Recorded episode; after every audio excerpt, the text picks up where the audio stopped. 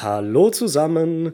Ich habe für diese Videoreihe sehr lange mit mir gerungen, weil ich mir nicht sicher war, ob ich einerseits die Ausdauer für so etwas habe oder ob es zu meinem Kanalthema mit Brett- und Videospielen überhaupt passen würde. Aber dann dachte ich mir, dass ich wahrscheinlich sehr viel Spaß an dieser Sache hätte und weil Avatar wohl meine liebste Serie und Fantasy-Welt ist, in die ich mich regelmäßig flüchte, um der realen Welt und ihren Problemen zumindest für einige Zeit zu entfliehen, beginnt hier und jetzt eine neue Playlist, in der ich jede Folge von Avatar, der Herr der Elemente, analysieren und interpretieren werde. Die Idee hierzu gab mir Cold Mirror mit ihrem Harry Podcast, die diese Idee wiederum von Back to the Future Minute hat. Jedoch ist Avatar im Gegensatz zu Harry Potter oder Back to the Future einfach nicht so detailreich, weil es eben nur eine Zeichentrickserie ist und keine Serie, die mit echten Personen verfilmt wurde. Auch gibt es keine Buchvorlage wie bei Harry Potter, aus der man weitere Informationen oder Hintergründe ziehen könnte. Daher wird das vielleicht ein wenig lahm bzw. inhaltslos, wenn ich einfach nur die Erzählung der Serie nachplappere. Deshalb werde ich mein Bestes tun, Informationen, Theorien und andere passende Inhalte zu den Folgen zusammenzusuchen und beizutragen. Und hierbei wird mir das Avatar-Fan-Wiki, die Comics, die ergänzenden Bücher, diese Avatar Legacy oder die Kyoshi-Romane und natürlich der Avatar-Subreddit helfen. Ach ja, und bevor wir loslegen, ganz dicke Spoilerwarnung an dieser Stelle. Ich glaube nicht, dass ich es schaffen werde, die ganze Sache spoilerfrei rüberzubringen, weil wir einige Themen natürlich auch vertiefen werden und somit auch möglicherweise auf die ein oder andere Sache in der Zukunft vorgreifen werden. So, und jetzt ohne weitere Umschweife direkt in die erste Folge von Avatar, der Herr der Elemente. Wasser. Okay, gleich an dieser Stelle machen wir erstmal einen Halt. Die erste Folge einer Serie ist immer die wichtigste und es ist daher elementar. Versteht ihr wegen Herr der Elemente und so, hm? Es ist elementar, dass sie einen guten Einstieg findet, um die Zuschauer in die Welt der Serie zu katapultieren und dort zu fesseln. Bei anderen Serien, die in einer Welt spielen, die uns ähnlich ist, wie zum Beispiel The Expanse mit ihrer Zukunftsvision oder Spuk im Hill House mit ihren Geistern, sind uns einige Motive und Themen schon bekannt. Man muss zum Beispiel nicht erklären, wie man mit einem Raumschiff in das Weltall fliegt oder warum in einem alten Haus Geister ihr Unwesen treiben. Aber die Welt von Avatar wäre einem neuen Zuschauer komplett fremd, wenn das Intro nicht wäre, das uns eine schöne Einleitung bietet. Am Anfang werden die vier Elemente aufgezählt, die die Menschen in Avatar fähig sind zu bändigen. Wasser, Erde, Feuer und Luft. Die vier Elemente waren in der Antike vor allem in alten Griechenland die ersten Versuche, die chemische oder besser die alchemistische Beschaffenheit von allem zu erklären. Man ging davon aus, dass alles, was existiert, aus diesen vier Grundelementen besteht Verschiedene Schöpfungsmythen, wie zum Beispiel der Talmud, beschreiben, dass der Mensch aus Erde geschaffen wurde und Gott ihm den Atem oder die Seele, vergleichbar mit Luft, eingeflößt hätte. In der islamischen Mythologie wird beschrieben, dass Gott die Djinn im Gegensatz zu den Menschen aus Feuer erschaffen hätte. Den vier Elementen wurden verschiedene Aggregatzustände zugesprochen, so dass Luft für Gas und Wasser für Flüssigkeit stand und so weiter. Was ich damit sagen will, ist, dass diese vier Elemente in der Geschichte sehr bedeutungsvoll waren und von Menschen schon ziemlich früh als Basis der Welt angesehen wurden. Also ist dies ein Punkt, den man in der Serie als bekannte Komponente wahrnehmen kann. Allgemein kennt man die vier Elemente und weiß nun, dass sie ein zentraler Teil der Avatar-Welt sind. Was passiert nun mit dieser Information? Während Katara die vier Elemente aufzählt, zeigt man vier Bändiger, die die verschiedenen Elemente bändigen. Im Hintergrund sieht man chinesische Schriftzeichen. Der Wasserbändiger ist Paku, Kataras und Zokas angeheirateter Großvater. Die Schrift im Hintergrund übersetzt sich zu wohlwollendes Wasser. Der Erdbändiger ist Sut, Rokos Bändigungslehrer. Die Schrift im Hintergrund sagt starke Erde. Die Feuerbändigerin ist Azula, Suchus Schwester, und hinter ihr steht feuriges Feuer. Äh, oder besser wildes Feuer, ja, das hört sich besser an. Und der Luftbändiger ist Ahn, und hinter ihm steht harmonische Luft. Also, wir haben hier vier Leute, die vier Elemente bändigen. Der Zuschauer kann nun schlussfolgern, dass gewisse Menschen in dieser Serie die Fähigkeit haben, die vier Elemente zu beherrschen. Die Bewegung, mit der die gezeigten Menschen die Elemente beeinflussen, sind asiatischen Kampfsportarten ähnlich und wecken dementsprechend die Assoziation, dass das Bändigen hier eine Kampfkunst oder so etwas sein könnte. Und natürlich die chinesischen Schriftzeichen. Im Hintergrund lassen sie einen fernöstlichen Vibe aufkommen, was im Durchschnitts-Westweltlerhirn spirituelle Lampen aufgehen lässt. Durch diese vier Bilder kommen ganz, ganz schnell ganz, ganz viele Ideen in die Köpfe der Zuschauer und erzeugen ein Bild von der Welt, in der Avatar spielt. Es ist einfach, schnell und effektiv. Und wir haben damit eine erste Vorstellung erschaffen, was genau auf uns warten könnte. Und was wäre eine frisch geschaffene Welt ohne eine Karte? Diese kriegen wir auch gleich zu Gesicht und da werfen wir jetzt auch mal einen genaueren Blick drauf. Katara erzählt weiter von den vier Nationen, die in Harmonie und Frieden zusammenlebten. Vier Elemente und vier Nationen passen gut zusammen. Macht Sinn, ne? Ja. Mhm. Die vier Nationen sind auf der Weltkarte farbig zu unterscheiden. Die Wasserstämme an den Polen im Norden und Süden, die Feuernation im Westen mit rauchenden Vulkanen, das große Erdkönigreich mit gut erkennbaren Stadtmauern von Ba Sing Se und die Luftnomaden mit ihren drei Landmassen in Weiß. An den Ecken sieht man nochmal die Schriftzeichen, die schon im Intro verwendet wurden, und an den oberen und unteren Rändern der Karte sieht man in Chinesisch die Kräfte sind in vier geteilt und unten die Welt geführt von dem einen. Der eine, der hier genannt ist, ist wohl der Avatar, der, wie Katara erzählt, für Harmonie zwischen den vier Nationen sorgte. Doch dann erklärte uns die Feuernation den Krieg und alles änderte sich. Der legendäre Satz, der die gesamte Handlung und die Geschichte ins Rollen bringt. Wir wissen nun, dass es Krieg gibt. Die Welt von Avatar nimmt mehr und mehr Form an. Armeen und Kriegsschiffe geben einen Anhaltspunkt, in welchem Zeitalter wir uns hier befinden. Die Krieger sind nicht in Ritterrüstungen, sondern in fescher Kriegskleidung, die Bewegung gut zulässt. Und die stählernen Schiffe zeigen, dass wir zumindest eine Dampfmaschine oder gar Motoren haben. Wir befinden uns also mit der Technik im 18. oder sogar im 19. Jahrhundert. Zumindest die Feuernation. Nun kommt der eine ins Spiel, der Besondere, der Auserwählte, der Kingpin, the MC of the Elements, der Avatar, der alle Elemente beherrscht, wie man in diesem Clip eindrucksvoll sehen kann. Hätte sie aufhalten können, doch dann verschwand er. Wohin auch immer. Jedenfalls war sein Wegbleiben für die Welt nicht so gut, denn brennende Landschaften und verwüstete Städte zeigen das ganze Ausmaß des Krieges. Katara erzählt nun von ihrem Vater, der in den Krieg zog, um gegen die Feuernation zu kämpfen, und wir sehen ein schönes Bild von den Booten des Wasserstands. Sie sind im Gegensatz zu den Frachtern der Feuernation aus Holz und Knochen und haben Segel, fahren also noch analog. Man sieht, dass die verschiedenen Nationen scheinbar verschiedene technische Niveaus haben. Dies impliziert wiederum verschiedene Kulturen und nur durch diese einfachen Eindrücke wird die Welt in Avatar sehr viel farbenfroher und reicher an Geschichte. An dem ansonsten so düsteren Bild des Wasserstamms lassen nur ein paar Laternen die Gesichter der Leute erleuchten. Sokka sieht müde aus und Katara ängstlich. Passend zu ihrer Mimik ihr Dialog über den unterbrochenen Kreislauf und dass der Avatar nicht mehr wiedergeboren wurde. Wieder passt hier die Idee der Wiedergeburt in fernöstliche Themen und unterstreicht die Rolle der Spiritualität in dieser Welt. Und nun formuliert Katara ihre Hoffnung und wir sehen ihr Gesicht in Nahaufnahme und ein kleines Glitzern in ihren Augen. Dann kommt der Titel der Serie. Geile Musik, hohe Lautstärke und da steht es dann. Avatar The Last Airbender. Warum der deutsche Titel jetzt der Herr der Elemente und nicht der letzte Luftbändiger heißt, weiß ich auch nicht. Aber ich finde, der letzte Luftbändiger klingt einfach nicht so geil wie der Herr der Elemente. Die chinesischen Schriftzeichen über dem Titel übersetzen sich ungefähr in der spirituelle Vermittler, der auf die Erde hinabstieg. Hm, klingt sehr prophetisch. Boah, und das war jetzt nur das Intro. Und es geht noch weiter. Oh yeah.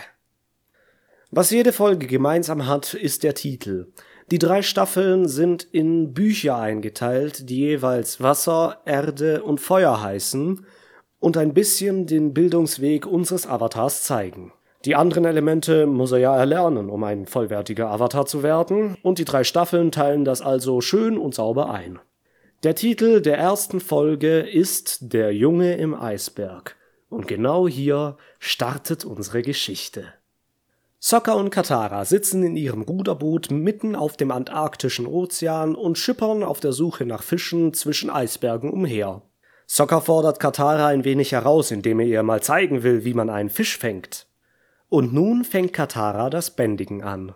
Wir können also sehen, wie dieses Wasserbändigen funktioniert und Katara muss sich anstrengen und konzentrieren. Bändigen ist also nicht so einfach, sondern erfordert Übung.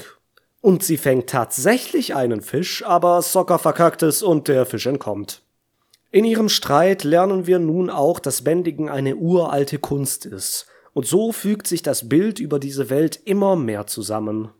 Es ist hier sehr gut gelungen, durch einfache Nebensätze Informationen über die Geschichte zu liefern, ohne dass man zusätzliche Zeit darüber verschwenden muss. Sokka wirkt hier anfangs ziemlich eingebildet und hochmütig, wie er seine Reflexion im Wasser betrachtet, und merkt so nicht, dass das Boot in eine Strömung gerät. Es zerschellt zwischen dem Eis und beide landen auf einer Scholle. Die beiden streiten sich nun, weil Sokka es nicht leiden kann, ein Mädchen dabei zu haben, und Katara wird richtig stinkig, weil das super sexistisch sei, und nun erfahren wir eine weitere wichtige Information, nämlich, dass ihre Mutter tot ist. Übrigens bringt hier die Serie das Wort sexistisch ins Spiel. Das ist für eine Kinderserie ziemlich dicke. Zuschauende Kinder könnten womöglich das allererste Mal in ihrem Leben mit so einem Wort oder Konzept konfrontiert sein. Und das alles in einer lustigen Szene, in der Katara einen ganzen Eisberg wegbändigt. Avatar ist in meiner meist beschränkten Wahrnehmung ein richtiger Grenzüberschreiter, da diese Kinderserie sehr reale und meistens sogar wirklich schlimme Themen an seine Zuschauerschaft bringt. Faschismus, Völkermord, Sexismus, Diktatur, das sind alles Sachen, mit denen sich ein 0815 8 bis 12-Jähriger eigentlich nicht beschäftigt. Jedenfalls war das bei mir so. Meiner Meinung nach ist das auf jeden Fall ein kleiner Meilenstein im Zeichentrick Kinder- und Jugendlichen-Genre und es ist einfach wunderbar gelungen. Der Eisberg zerbricht und plötzlich steigt ein helles Licht aus dem Wasser. Eine leuchtende Kugel kommt hervor und Katara erkennt, dass jemand in ihr eingeschlossen ist. Sie bricht ihn mit Sockers Keule auf. Ein Energiestrahl fliegt in die Luft und ist von weitem zu sehen. Das Licht fällt auch einem Kriegsschiff der Feuernation auf, das ebenfalls in denselben Gewässern fährt. Erster Auftritt Prinz Suko. In dieser kurzen Szene bekommen wir wieder einen Haufen Informationen schön kompakt und gut verdaulich zugespielt. Suko ist wild darauf versessen, den Avatar zu fangen und lehnt sogar Onkel Iros Jasmintee ab, weil er scheinbar nichts anderes für wichtiger hält, als dieses Ziel zu erfüllen. Natürlich fällt die Narbe als markantes Erkennungszeichen auf. Was hat es mit dieser Narbe auf sich? Was ist da passiert? Braucht der Bösewicht einfach nur ein böses Gesicht oder verbirgt sich hier mehr dahinter? Wir werden es erfahren.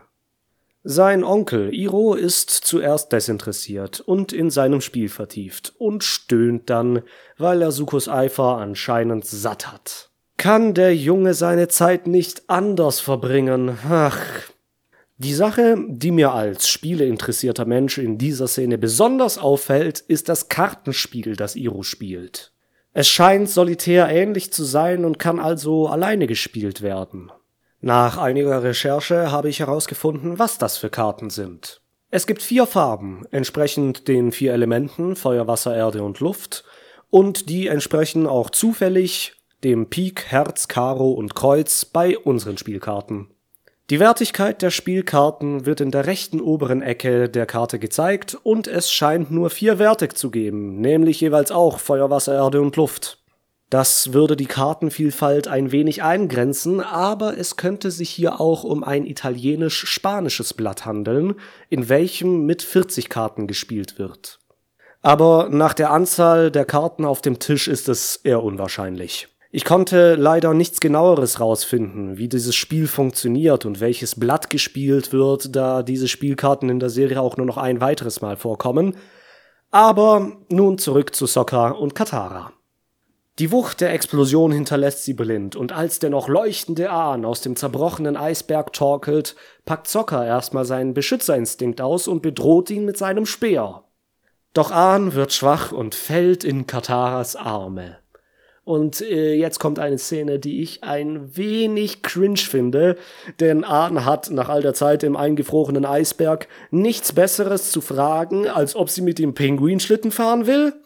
Nun ja, es ist äh, immer noch eine Kinderserie und diese Art von Humor passt wohl für eine jüngere Zuschauerschaft. Aang springt jetzt auf und ist scheinbar nach 100 Jahren in der Tiefkühltruhe kein bisschen müde oder ausgehungert und Soccer ist zu Recht skeptisch, denn es ist schon etwas merkwürdig.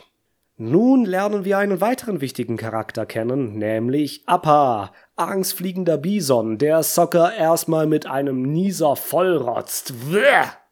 Katara kommt darauf, dass Aang ein Luftbändiger sein muss. Und hätten wir jetzt den englischen Titel The Last Airbender, würden wir sofort wissen, dass der kleine Glatzkopf hier genau derjenige ist, um den es hier geht. Sokka hat jetzt schon die Schnauze voll und will gehen, doch ohne das Boot würde wohl nicht von diesem Eisberg runterkommen. Zum Glück nimmt Arm sie auf Appa mit, der, weil seine Schaltkreise noch warm laufen müssen, nicht fliegt, wie es sich für ein fliegendes Bison gehört, sondern schwimmt. Appa ist sowieso etwas Besonderes und Sokka ist, nun ja, sarkastisch begeistert. Jetzt sehen wir noch, dass Aang Katara eine Weile lang anstarrt und sie meint, was guckst du so? Und der dann so, äh, nix, nix. Hm, sehr smooth an, sehr smooth. Der Tag neigt sich dem Ende zu und wir sind nochmal auf Sukos Schiff, wo wir herausfinden, mit welcher Intention er den Avatar verfolgt. Seinen Vorfahren sei es nicht gelungen, ihn zu fangen, und Iro zweifelt an seinem Erfolg, aber für ihn geht es um seine Ehre. Die Beweggründe werden klarer und die Spannung um Sukos Charakter steigt, ohne zu viel zu offenbaren. Das Konzept der Ehre ist in unserer heutigen Zeit nicht mehr so präsent wie früher, aber auch wenn der Begriff in vielen Köpfen nur noch schwammig definiert ist, so ist es zumindest bei mir gewesen, als ich die Serie als Kind gesehen habe, kann man doch erahnen, dass Ehre in der Kultur der Feuernation eine wichtige Rolle spielt. Auch lässt es ein wenig Sukos Verhältnis zu seiner Familie durchschimmern. Scheinbar ist er in seinen Rängen nicht so hoch angesehen. Als Onkel Iro ihn mit seinem Titel Prinz angesprochen hatte, wissen wir, dass er zum Adel der Feuernation gehört. Doch da es bei dieser ganzen Aktion scheinbar um seine Ehre geht, muss da wohl etwas vorgefallen sein. Wir müssen unbedingt weiter gucken, um zu erfahren, was da abgeht. Also los! Inzwischen auf Appa fragt Katara Aang nach dem Avatar. Er ist ja immerhin ein Luftbändiger und sollte ihn kennen, ne? Die Luftbändiger, die kennen sich ja alle untereinander. Gibt ja nicht mehr so viele von denen. Ha! Ahn druckst hier ein bisschen rum und wir merken, hm, dass da etwas nicht stimmen kann. Ahn verzieht eine Miene und man bemerkt eine Belastung. Vielleicht Scham oder Schuld? Im folgenden Flashback sehen wir, wie Aang in den Eisberg gekommen ist. Der Albtraum hängt wohl direkt mit Kataras Frage nach dem Avatar zusammen. Das Leuchten seiner Augen und seiner Tattoos fällt ihr besonders auf und wirft dementsprechend auch einen Haufen Fragen auf, die wir unbedingt beantworten müssen. Was hat das also alles zu bedeuten? Wir werden es herausfinden. Aang wird aus seinem Traum geweckt und zieht sich nun im Zelt des Wasserstammdorfs an. Katara bemerkt seine Tattoos, die sich über seinen ganzen Körper entstrecken. Was beim Anziehen noch auffällig ist, ist, dass Aang scheinbar keine Probleme mit dem antarktischen Klima hat, wie die anderen Leute im Dorf, die sich alle dick einpacken müssen. Luftbändiger haben die besondere Fähigkeit, die Luft um sich herum auf eine angenehme Temperatur zu erwärmen. Auf diese Weise müssen sie niemals frieren oder zu sehr schwitzen, nehme ich mal an. Deswegen kann Ahn also bei eisigen Verhältnissen ohne Jacke rumlaufen. Nun haben wir einen kurzen Blick auf das Dorf in Vogelperspektive und es ist wirklich nicht groß. Acht Zelte, ein großes Iglo und Zockers mickriger Wachturm. Ich habe mich schon immer gefragt, ob es zu der Zeit noch andere Dörfer am Südpol gab. Die Armeen der Feuernation haben ja alle Wasserbändiger verschleppt, und wenn am ganzen Südpol nur noch diese Handvoll Menschen lebt, steht der südliche Wasserstamm echt schlecht da. Aber dazu werden wir noch kommen. Aang wird nun dem Dorf vorgestellt und Gran Gran, Kataras und Zokas Oma, sagt uns, dass sie seit 100 Jahren keine Luftbändiger mehr gesehen hat und dass sie dachte, sie wären ausgestorben. Gran Gran ist wahrscheinlich selbst 100 Jahre alt und kennt sich deshalb da so gut aus. Aang gibt uns nun eine Kostprobe von seinem Luftbändigen. Er benutzt dafür seinen Stab, den er zu einem Gleiter ausklappen kann. Dieser Stab ist für Luftbändiger ein wichtiges Instrument, das nicht nur als Waffe eingesetzt werden kann. Mit ihm kann jeder trainierte Luftbändiger richtig fliegen, wie Aang zeigt. Jedoch landet er in Zockers Wachturm und die Flugschau endet lustig im Schnee. Zugleich trainiert Suko auf seinem Schiff das Feuerbändigen. Parallel zu Angs Luftkünsten bekommen wir jetzt einen Einblick ins Feuer. Im Gegensatz zum Ersteindruck, den wir von der kriegerischen Feuernation haben, erklärt Iro, dass Feuerbändigen nicht nur den Muskeln, sondern dem Atem entspringt, der im Körper zu Energie wird und dann durch die Gliedmaßen zu Feuer. Auch hier wird klar, Bändigen ist nicht nur ein reiner Kraftakt, wie das bloße Schwingen einer Keule beim Prügeln, sondern besteht ähnlich dem Kampfsport aus verschiedenen Techniken, die man richtig und falsch machen kann. Und dementsprechend sind dann auch die Resultate. Iro will nochmal zu den Grundübungen zurückkehren, doch Suko ist versessen darauf weiterzumachen. Der Avatar sei der letzte Luftbändiger und 100 Jahre alt, deswegen muss Suko besser als er werden. Nun setzt sich das Puzzle zusammen, denn wir wissen, Aang muss wohl der Avatar sein? Kommen wir lieber zurück zum Wasserstamm. Wir sehen nochmal die Not, in der sich das Dorf befindet, denn Sokka ist scheinbar der einzige Krieger, oder zumindest angehender Krieger. Den anderen Kindern kann er die Situation nicht wirklich klar machen. Sie sind auch wahrscheinlich zu jung, um sich an die letzten Überfälle der Feuernation zu erinnern, weswegen sie den herrschenden Krieg nicht wirklich ernst nehmen können. Sie gehen lieber mit Aang und Appa spielen. Ich kann Sockers Hilflosigkeit hier gut verstehen, denn der Krieg, der ihm seine Mutter nahm und sein Vater weggehen ließ, ist für ihn bittere Realität und Aang hat noch nicht mal eine Ahnung von dem, was gerade in der Welt passiert. Bevor er es ihm erklären kann, sieht Arne einen Pinguin und er ist weg vom Fenster. Die Tiere in der Welt von Avatar sind zumeist immer Kombinationen aus zwei realen Tieren. Der Pinguin hier ist eine Mischung aus Pinguin und Otter, zu erkennen am Schwanz und der Kopfform. Zuvor sahen wir noch das Haustier eines Dorfkindes, was scheinbar eine Mischung aus Hund und Eisbär ist. Vielleicht ein kleiner Vorgriff auf einen bestimmten Charakter aus der Legende von Korra? Hm? Appa ist eine Mischung aus Bison und äh, Biber, nehme ich mal an, wegen seinem breiten Schwanz und er ist etwas ganz Besonderes, denn Luftbisons können luftbändigen und auch fliegen. Meist haben die Tiere in dieser Welt auch mehrere Gliedmaßen als gewöhnlich, wie Appa oder der Pinguin mit jeweils sechs Gliedmaßen. Aang ist also bei den Pinguinen und Katara folgt ihm. Sie fragt, ob er ihr das Wasserbändigen beibringen kann.